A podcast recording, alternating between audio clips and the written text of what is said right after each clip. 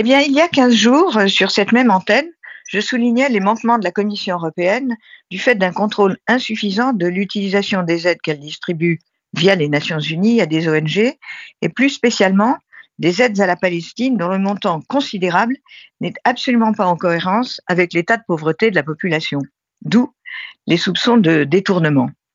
Et aujourd'hui, toujours à propos de la Palestine, je voudrais vous faire part de mes interrogations concernant la cabale dirigée contre Ursula von der Leyen, présidente de la Commission européenne.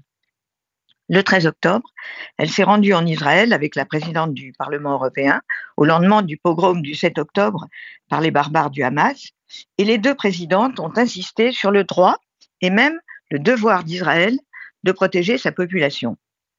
Défendre les valeurs essentielles euh, de l'Europe et manifester de l'empathie pour les victimes de cette boucherie sans nom ne devrait normalement pas être un crime. Eh bien si, une petite musique en illégitimité pour représenter l'Union européenne a commencé à se faire entendre via le président du Conseil européen. La visite de Mme von der Leyen aurait nécessité, selon lui, un mandat des États membres. C'est faux. Les détracteurs de Mme von der Leyen devraient consulter le site Internet de la Commission européenne et ils y liraient qu'au même titre que le président du Conseil européen et le haut représentant de l'Union pour les affaires étrangères, elle représente bien l'Union européenne sur la scène internationale. Mais il ne s'agit pas seulement d'une attaque personnelle, elle est aussi politique. 730 fonctionnaires de la Commission ont adressé à la présidente une lettre qu'ils ont euh, vraisemblablement fait fuiter puisqu'elle est largement citée dans la presse.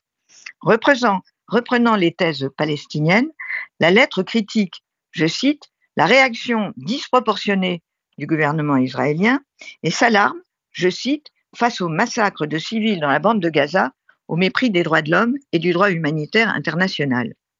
On peut légitimement se demander si cette lettre ne viole pas euh, tout simplement le statut des fonctionnaires européens, et notamment son article 17 bis, qui ne leur reconnaît une liberté d'expression que, je cite, dans le strict respect des principes de loyauté et d'impartialité.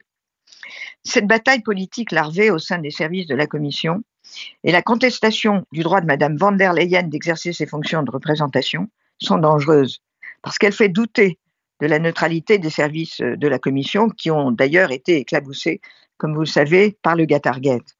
Il me semble que ce qui vaut pour les ministres, selon l'expression bien connue de Jean-Pierre Chevènement, vaut aussi pour les fonctionnaires, à savoir que soit ils la ferment, soit ils démissionnent.